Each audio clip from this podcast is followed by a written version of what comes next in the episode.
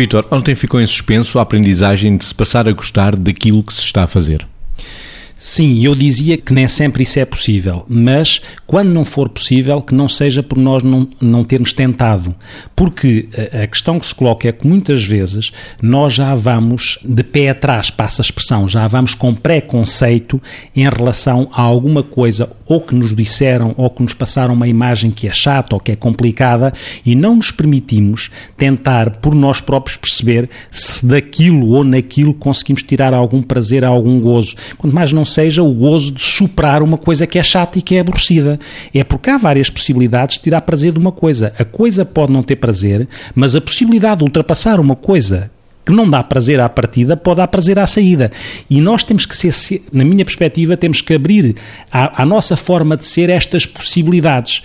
Esta possibilidade de uh, tirar prazer daquilo que às vezes também pode ser aborrecido e que implica muitas vezes um exercício de vontade, como digo, isto nem sempre é possível, não vamos aqui falar utopicamente das coisas, mas é importante disponibilizarmos para essa possibilidade, é importante disponibilizarmos para perceber que a relação com aquele, acerca de quem disseram que era um indivíduo complicado, afinal, nós vimos a descobrir que é um indivíduo que tem coisas interessantes, ou acerca daquela tarefa, que é uma tarefa pesada, afinal é uma tarefa que teve um efeito em mim quando eu me disponibilizei para sentir que afinal gostei de fazer. Muitas vezes, isso nem sempre é possível, mas muitas vezes dá jeito de criarmos a possibilidade de, que, de haver estados de fluxo, que é, em alguma tarefa, e há muitas tarefas, mesmo numa complicada, em que parece que só passou um minuto e, no entanto, quando nós damos por nós, passou uma hora, porque estávamos implicados, motivados. Não é possível sempre, mas vale a pena tentar. Do gostar também se pode aprender, Margarida.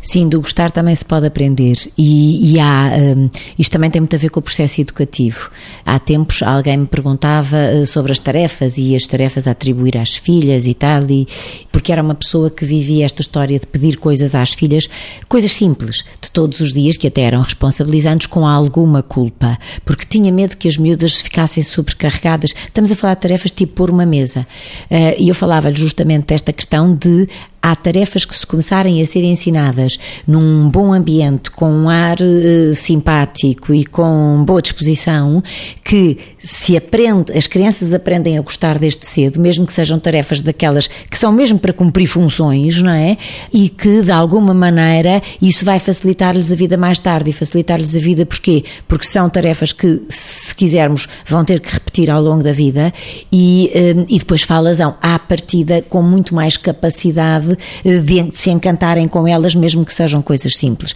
Claro que depois, em estado adulto, mesmo que não tenhamos passado por esta experiência de aprender a gostar de coisas que antes seriam representadas por nós como fretes, vamos dizer assim, podemos depois nós mesmos sermos capazes de criar essa cultura de deixa cá descobrir qual é o lado prazeroso ou agradável disto que à partida me contraria. Por outro lado, não esqueçamos já agora que há uma escola de psicologia positiva que diz que um grande desafio para nós todos é encontrarmos um equilíbrio equilíbrio entre amor, cultura e trabalho. E, portanto, este triângulo é um triângulo que nos desafia para intercalarmos no, neste, neste sentido o gostar, o prazer e a obrigação, sem que nada disto represente só peso ou represente só o tal frete que nos pode eh, deprimir ou até tornar intolerantes.